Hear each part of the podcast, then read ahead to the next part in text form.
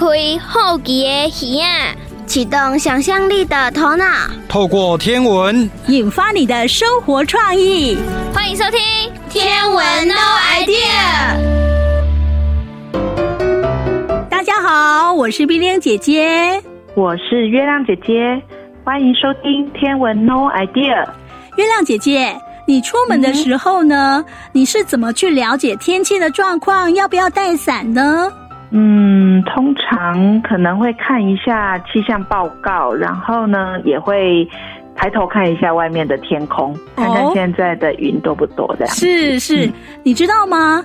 以前的人呐、啊，嗯、他不方便看气象报告的时候呢，嗯、通常他们就是用你的第二种方式，嗯、直接看天上云的变化，嗯、就知道说，哎，要不要带伞，会不会下雨喽？而且非常准哦，真的哦。对，像我们现在保留很多台湾谚语当中，有很多都是跟天气有关系的谚语，你可以看看，非常准哦。像我们的节目当中的第三个单元“你敢母听鬼”，哎，每一集就会来介绍一句跟天气有关的台湾谚语。大朋友、小朋友，你可以仔细听，把它记下来。很受用哦，这些都是古人的智慧。是，好，那接下来呢，我们要进行的是自然过生活这个单元。今天自然过生活要告诉大家小满这个节气。说到小满呢，就是梅雨报道的季节，所以呢，在这个节气里面呢，天气会常常下雨，出门比较不方便。可是呢，大家也不要太抱怨，因为呢，嗯、这个雨水啊，对我们整个台湾的水库的水量是相当有帮助哦。嗯，是。如果呢，该下梅雨的时候没有下来，整个台湾可能会有缺水的状况。好，那在这个季节里面，这个节气里面，除了天气常常下雨之外，那环境比较潮湿，我们应该怎么样来除湿？等一下，我们这个自然过生活也会来做介绍。好，那我们现在就来进行自然过生活。欢迎收听老妈的生活智慧。自然过生活，妈咪，我考考你，你知道五三零是什么意思吗？不知道啊，是什么意思啊？就是我想你，哈哈。那你知道五二零是什么意思吗？五二零，不知道啊。不过我倒是知道五月二十日是一个节气的日子。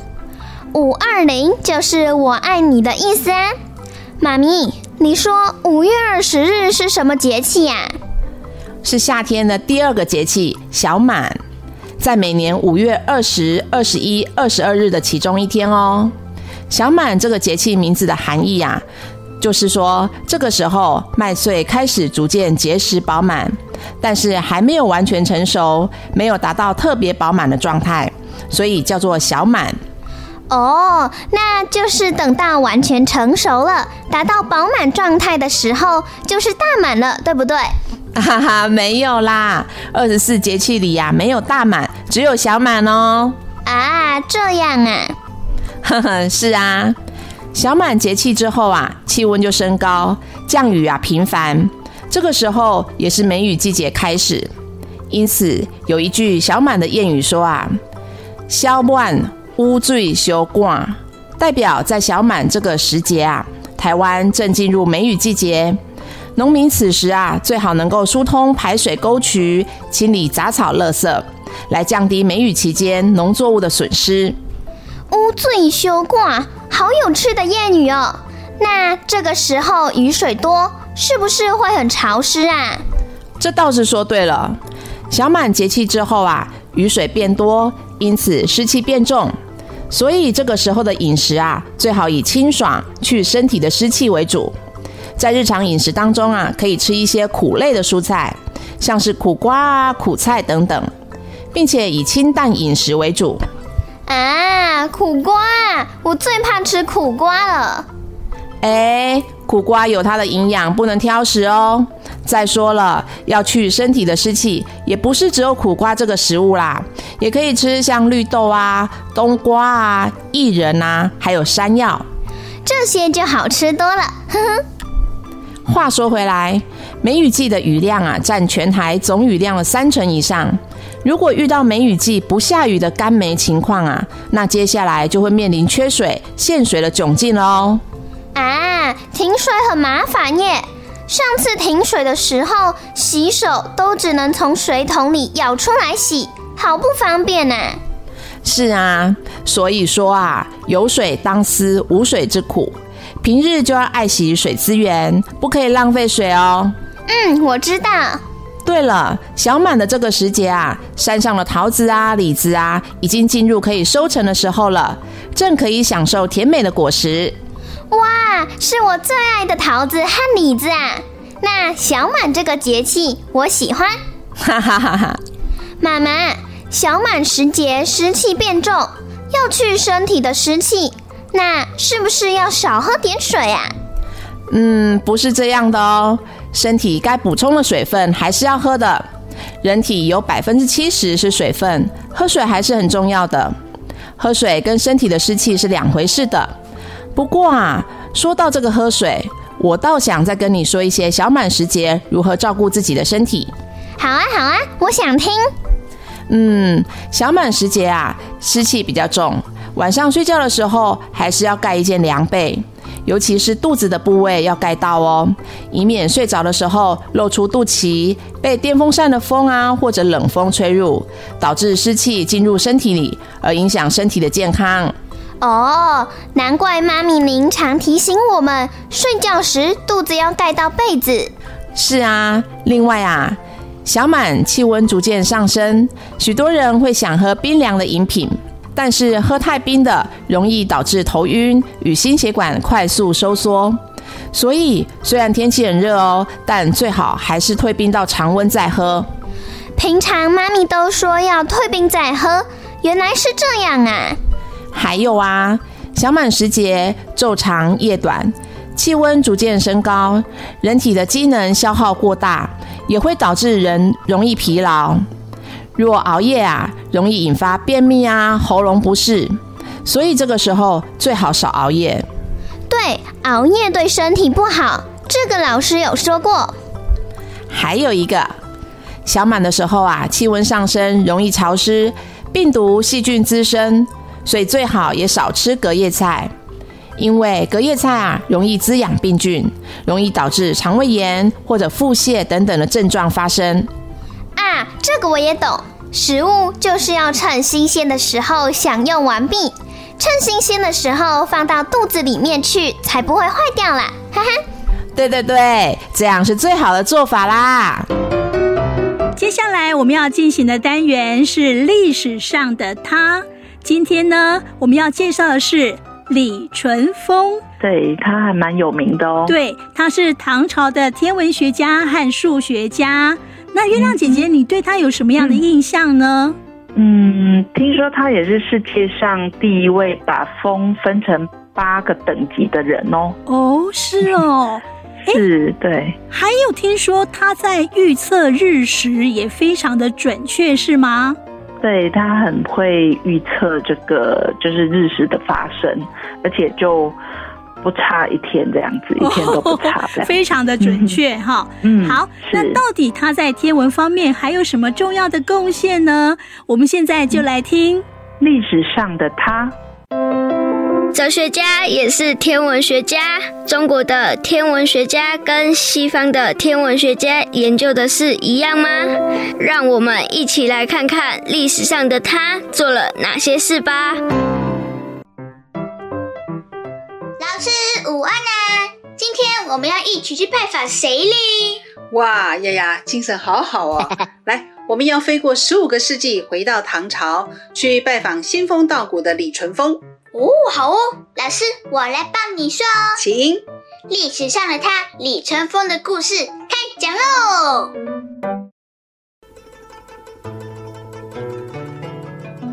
李淳风，西元七世纪出生，陕西人。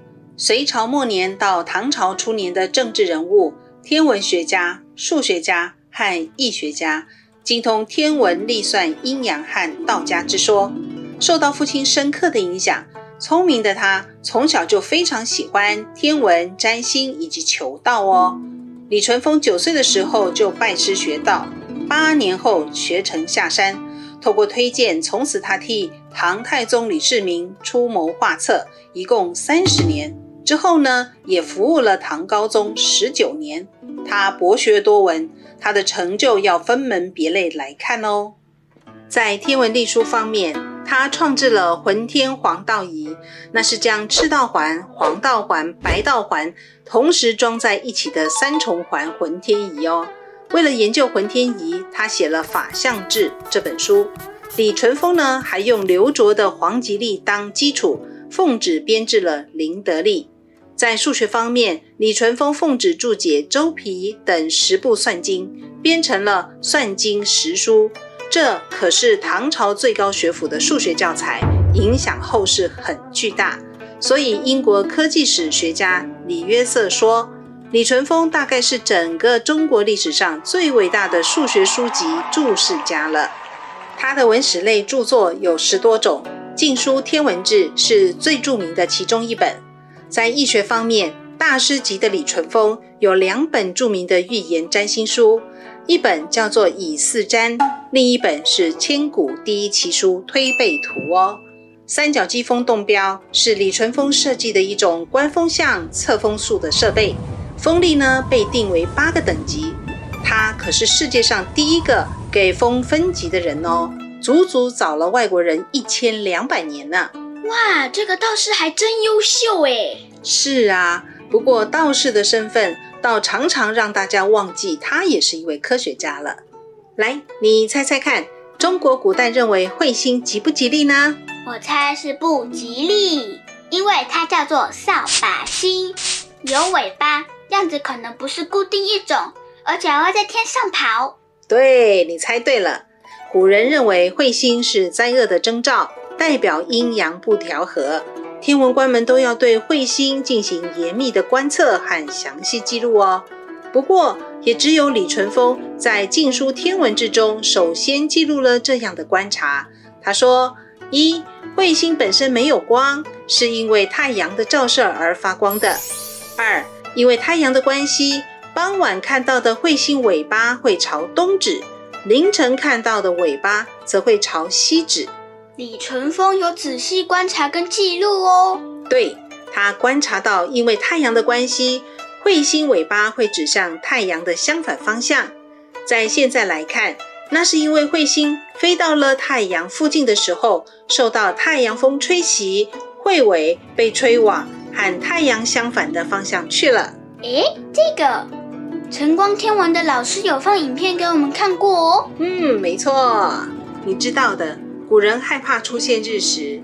据说有一次，李淳风为了日食，拿出项上人头，跟皇帝豪赌了一把哦。哇，拿命来赌哦！当时李淳风在校正编写中的新历书，发现即将有日食，于是他赶紧跑去报告皇帝。皇帝说：“怎么可能？现在天下太平。”朕也没有失德，上天怎么会给朕出这种凶相呢？陛下，这是真的。如果没有出现日食，就请赐臣一死啊！既然李淳风敢拿脑袋来赌，很可能有日食。要是真的出现而没有准备，就大事不妙了。所以皇帝虽然不情愿，但还是去准备祭天了。预测的时间到喽。左等右等，就是没有等到日食出现呢。于是皇帝气噗噗地说：“你给我说，日食在哪儿啊？我先放你回家，去跟家人告别吧。真是一派胡言！”李淳风神态自若的在墙壁上画了一条线，然后说：“陛下，请再等一刻钟，等日光照到这条线上，日食就出现了。”一刻钟就是十五分钟，十五分钟后果真日食出现喽！哇，好佳哉，他预测的好准哦！是啊，后来校正编写中的那部历书也完成了，就是林德利哦。以上就是历史上的他李淳风的故事。不过瘾的话，下课后可以去找有关武道新堂的传说来看哦。嗯，我比较喜欢你帮我讲他的故事诶。这样啊，那等我整理喽。嗯，谢谢老师。不客气。大家好，我是冰冰姐姐，我是月亮姐姐，欢迎继续收听天文 No idea。接下来我们要进行的单元是你敢有听过？哇，月亮姐姐，今天要介绍的这一句，嗯、大家注意听哦，叫做“空中黑林天，不务马红灯”。嗯，这是什么意思？好，好特别。哎、欸，空中飞林天好像就是云呐、啊，云的形状、嗯、就是很像鱼鳞这样子，嘿，云鳞片的感觉。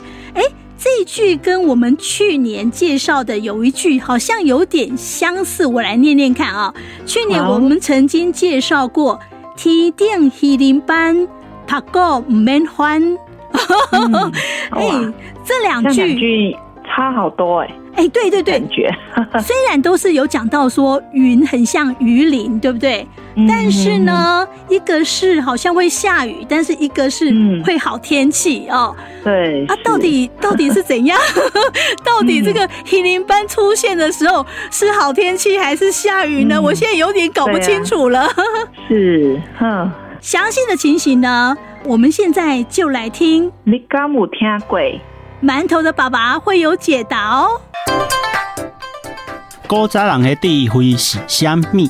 迄智慧就藏伫咧俗语，俗语真济大道理，咱就豆豆啊听落去呀，听落去。你敢有听过？老爸，你往天空看一下。往天空看，好，我看一下哦。哎呦，没鸟，没飞机，你姓庄名孝伟吗？我才没有跟你争笑诶嘞！你看远远的那一片云，既像微风吹过水面泛起的波纹，又像成型成群排列整齐的鱼鳞，超美的啦！哇，看你讲的那么诗情画意，这天空是真的蛮漂亮的啦。母哥，你只看到表面上的美丽哦。什么叫做表面上的美丽？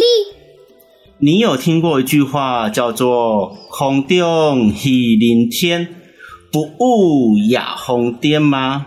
我知道，空中就是指天空中，后面下面喜拿是抓鱼的篮子吗？哦，好你怕白，是希林，不是飞哪，飞林就是鱼的鳞片。哦，所以空中希林天就是指天上的云，就像我刚刚讲的一样，像鱼鳞一样喽。那不务亚蜂颠又是什么意思啊？你还记得之前二十四节气里面污水吗？记得啊，就是雨水。那风颠的风是风台的风，颠都是颠倒的颠。你要不要试试猜猜看是什么意思啊？蜂颠，蜂颠是指风颠倒的吹过来吗？嗯，对，再猜。蜂颠会不会是逆风？其实你猜的很接近了。蜂颠就是指天气快变差，开始会风风雨雨了。空中飞林天，不务亚蜂颠。就是在说，当天空中出现鱼鳞状的云朵时，就表示要变天，是阴天的征兆。过不了多久，就可能要下雨。就算不下雨，也会刮起大风。老爸，那我问你哦，出现飞林天的云是属于哪一种类型的云？又为什么会影响刮风下雨呢？在气象学上，喜林天的云称作卷积云，卷积云呢，几乎全部是冰晶所组成，所以说出现卷积云就极有可能会出现风雨现象。卷积云，老爸，我只听过乌云、白云，什么叫做卷积云啊？卷积云是属于高层云，云底的高度一般来说在六千米以上，温度大约摄氏零下数十度。云朵大多是由细小的冰晶所构成，薄而且透光性高，看起来有蚕丝般的光泽。卷积云所在的高空，大部分处于对流层的上层，水汽的含量极少，云内的冰晶不会发展到很大。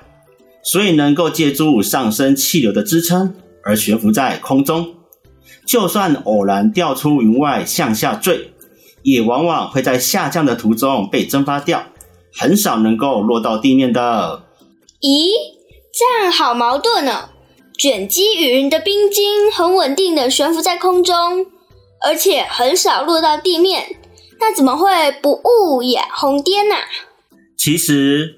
卷积云之所以会出现，就表示远处地方的低层会有一个强辐合带，或锋面形成强烈的对流和抬升运动，会将水汽带到高空，在那里水汽会直接升华变成冰晶，而形成高层云。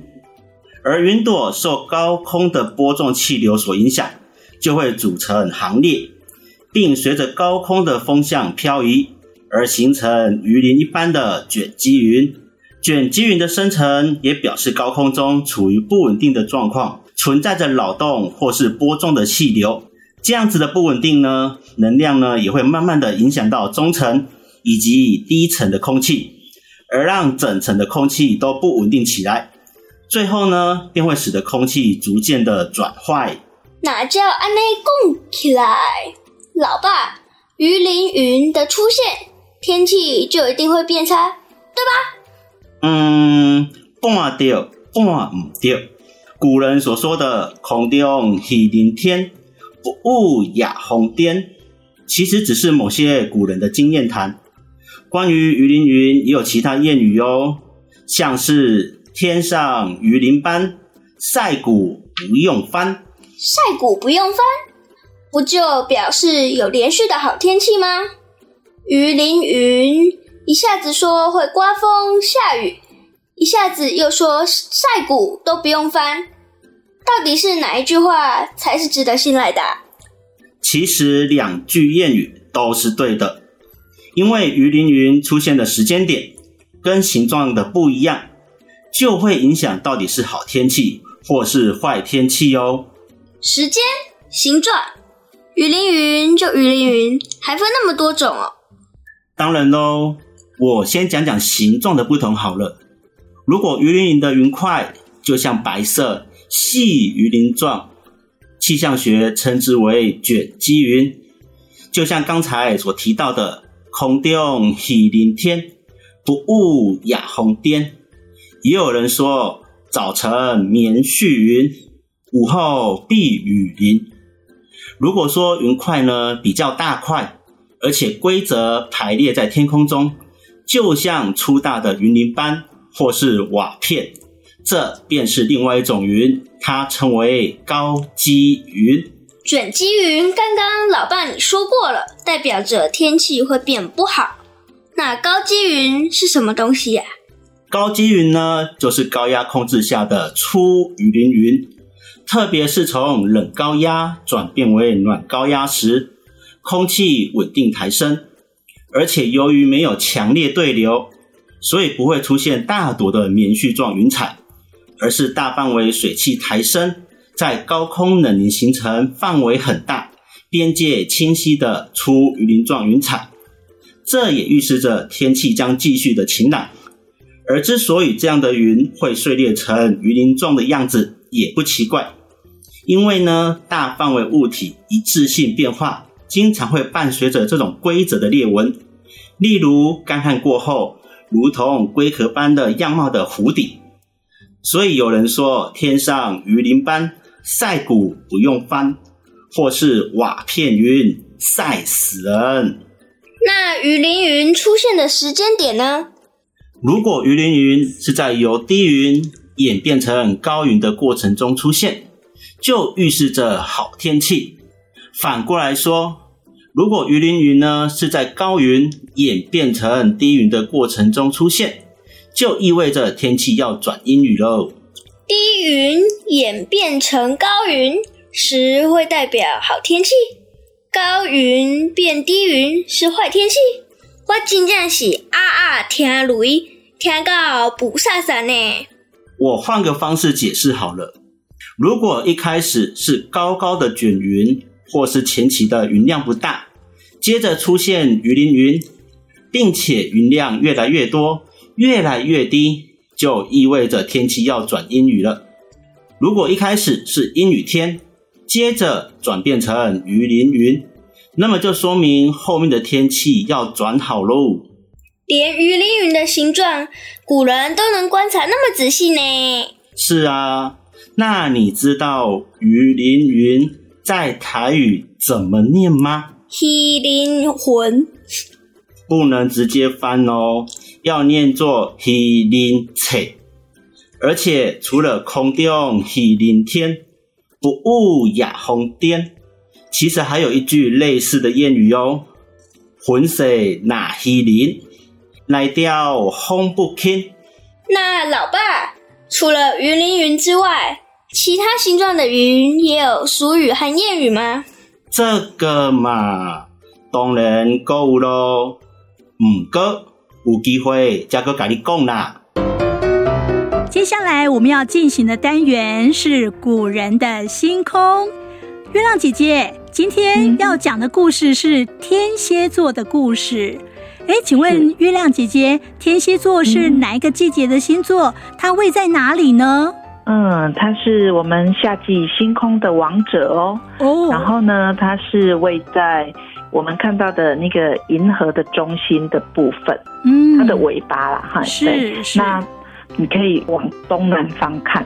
嗯。然后呢，它就是一个很大的 S。嗯。S 的形状，也像一个鱼钩的形状。哦。然后它跟人马。呃，就天蝎的尾巴跟人马的，呃，就是人马座的附近有发现有超大质量的黑洞的存在哦。啊，是哦，嗯，是。那另外的话呢，好像说它跟猎户座都是不相见，对不对？对呀、啊，就是呃，杜甫有一句嘛，他的诗就说“人生不相见，动如参与商”。然后我们就是参跟商，就是代表呃这个猎户跟天蝎的故事。哦，好，今天呢，古人的星空也会讲这一段哦。为什么他们两个都不相见呢？嗯、好，是，我们现在就来听古人的星空。你听过哪些关于星空的故事呢？星星的故事不只有希腊神话哦。古人的星空，带您遨游全世界精彩的星空传说。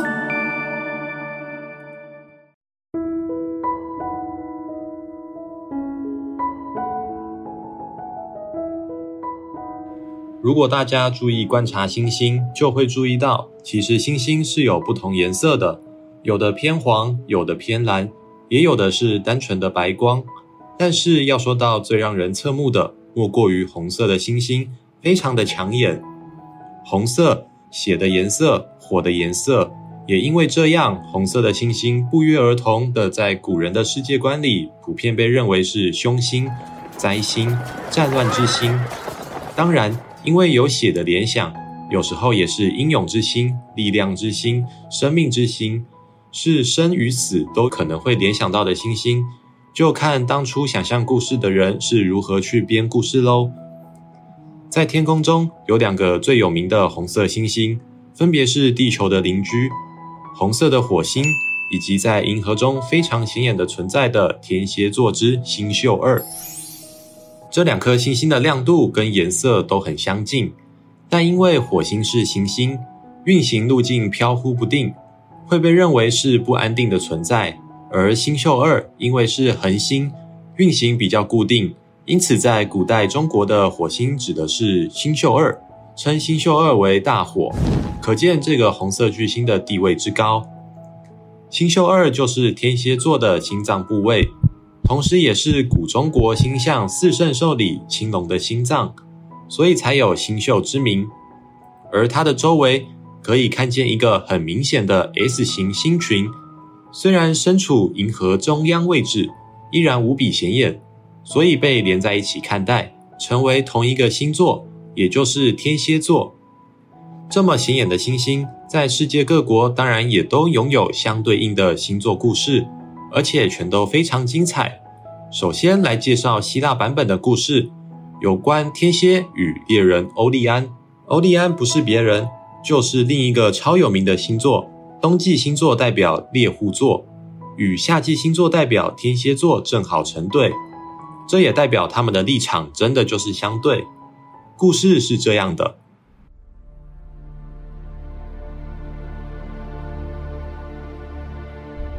欧利安是位有名的猎人，他的狩猎技巧非常高超，只要是他看中的猎物，必定能百发百中，可说是名声非常显赫。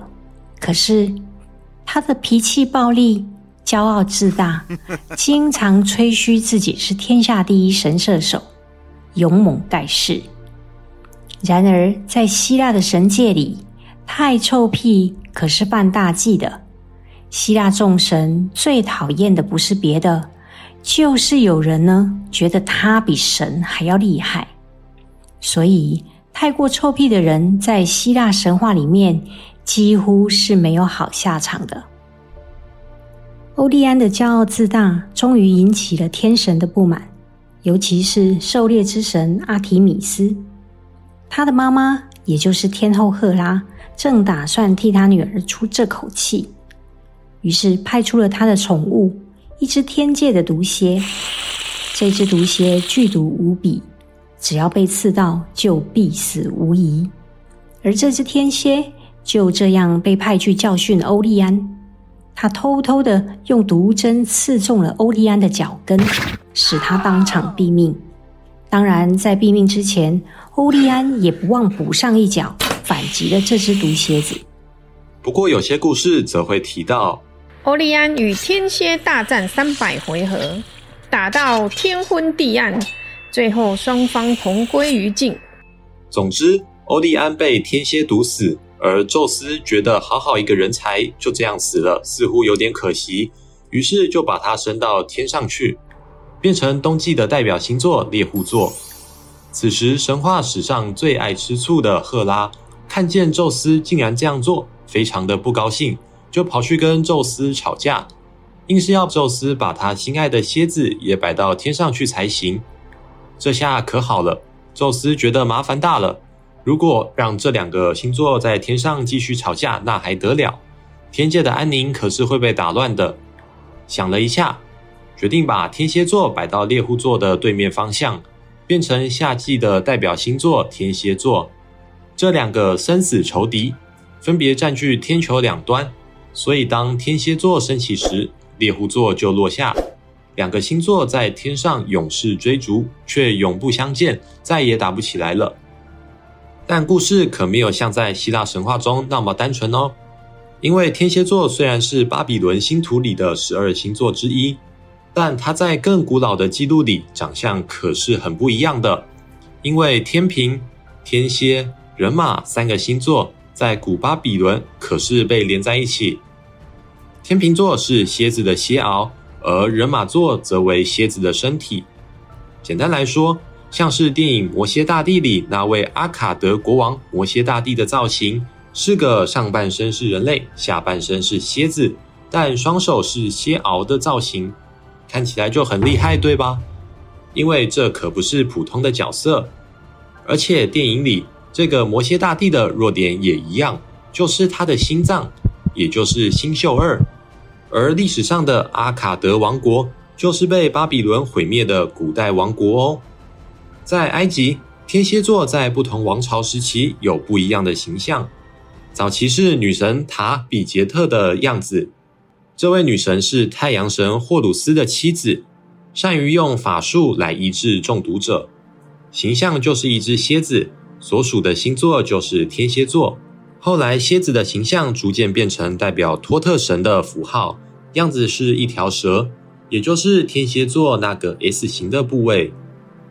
托特神是科学文化的创造者，专门负责记载人类诞生和死亡的日期。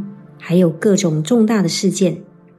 他自称为创世神普塔赫的舌头，创造了语言和文字，并传授人类计算与书写的技术，类似希腊文化里面普罗米修斯的地位。同时，托特神也参与死亡之神阿努比斯的审判，也就是天秤座的由来。他负责挖出死者的心脏，用天平去衡量死者的良心如何。正好，普罗米修斯在希腊神话里每天都会受到心脏被挖出来的处罚哦，是不是很巧呢？其实，古代的神话故事都会互相影响。去查看这些历史记录。可以看到地理位置相近的文明是如何影响的，造成很多不同版本的故事哦。不过，希腊的星座神话主要是受到巴比伦的影响，因此最后天蝎座采用了巴比伦的分类，但保留黄道十二宫的分别，把原本很巨大的天蝎座拆开成三个星座，变成我们现在所知道的分类方式。当然啦，随着科学的进步，逐渐把黄道星座做了更详细的分类，所以我们现在有黄道十三星座，也就是把天蝎座的位置又分一些给蛇夫座。因此，现在的天文学上，黄道星座里面位置最小的就是天蝎座，在一年三百六十五天里只占了八点四天，可说是非常稀有呢。现在的天蝎座时间大概是十一月二十一日到十一月二十九日。如果你是这个时候出生的，那可是相当难得的呢。天蝎座是夏季最显眼的星座，大家不妨在夏季的晚间看看东南方的天空，巨大的鱼钩正在等着你哦。又到我们节目的尾声了，嗯、听不够哎，很想再听。月亮姐姐还有其他的办法吗？有啊，如果您想重复听这一集的节目，可以上 YouTube，然后去搜寻我们侏罗城的星空哦。是，也可以呢，在 Google 呢搜寻 Yes 五二加一 Podcast。嗯、啊，这样子呢都可以听到我们这一集的节目，嗯、哼而且呢，只要你有网络，什么时候点，什么时候听，嗯、非常的方便。对，还有呢，如果说你想要分享给我们的亲朋好友今天的节目内容的话，也可以把连结分享给他们，嗯、然后让他们去点去听，嗯、非常非常的方便，可以重复听，而且呢，啊，可以暂停，嗯、对不对？对，我们在广播的播出比较没有办法让你暂停，嗯、可是呢，透过呢 Podcast，透过 YouTube，、嗯、你就可以忙的时候先暂停一下，哎，不忙了就开始 play，、嗯、非常的方便啊。当然，如果你要听广播的话呢，就是在每个礼拜一、二中午十二点到一点的时间，嗯、我们一个礼拜有两集的节目推出。好，那我们今天呢，节目就进行到这里了，非常谢谢您的收听。嗯、明天同一时间中午十二点，欢迎继续收听天文 No Idea，拜拜，拜拜。文化部影视及流行音乐产业局补助直播。